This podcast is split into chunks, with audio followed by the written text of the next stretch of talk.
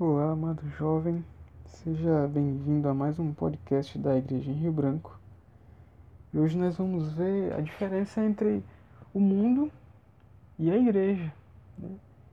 Em Daniel capítulo 2, mostra para nós uma estátua feita de bronze, feita de prata, de ouro, de barro e de ferro. Essa estátua representa o mundo e as eras do governo do, dos homens. Só que veja bem o que, que acontece com essa estátua. Lá em Daniel 2 fala assim que quando estava olhando, uma pedra foi cortada sem auxílio de mãos, feriu a estátua nos pés de ferro e de barro e os esmiuçou. Então foi juntamente esmiuçado o ferro, o barro, o bronze, a prata e o ouro os quais se fizeram como palha das eiras no estio. E o vento os levou, e deles não se viram mais vestígios.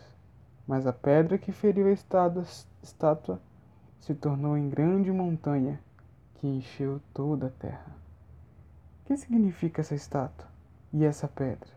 Isso aqui mostra que o governo desse mundo, as coisas desse mundo, serão destruídas e vão passar.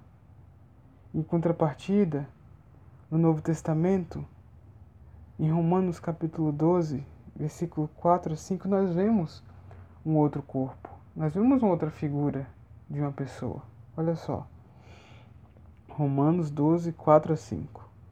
Porque assim como num só corpo temos muitos membros, mas nem todos os membros têm a mesma função, assim também nós, conquanto muitos, Somos um só corpo em Cristo e membros uns dos outros. Veja bem a diferença. Tanto a estátua como o corpo mostra para nós a figura de uma pessoa, com cabeça, com braços, tronco, pernas e pés. Só que qual é a diferença entre um corpo e uma estátua? É que um está vivo e o outro está morto. A estátua para nada serve. Ela está ali parada, estagnada, sem expressão, e de acordo com Daniel, será destruída. Isso mostra o quê? Que o governo dos homens, tudo que é desse mundo, será destruído. Mas o corpo de Cristo, ele vai permanecer para todo sempre. E você, amado jovem, amado adolescente, você que creu no Senhor Jesus, você faz parte desse corpo.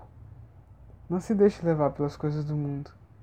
Veja bem, o que o corpo de Cristo tem direito e tem acesso são as coisas divinas, celestiais e eternas.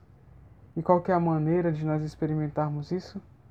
É permanecendo na igreja, é permanecendo junto dos irmãos e das irmãs da igreja. É permanecendo junto do povo de Deus, porque o povo de Deus é o corpo de Cristo e é o que vai permanecer eternamente. Se você deseja conhecer aquilo que é eterno, não se misture com as coisas do mundo, porque as coisas do mundo vão passar e vão ser destruídas. Mas o corpo de Cristo, a igreja, há de permanecer para todos sempre. Louvado seja o Senhor. Você quer o caminho para vencer? Você deseja ser libertado das coisas desse mundo, de tudo que passa? Então permaneça na igreja, permaneça junto ao corpo de Cristo. Que Deus te abençoe. Jesus é o nosso Senhor.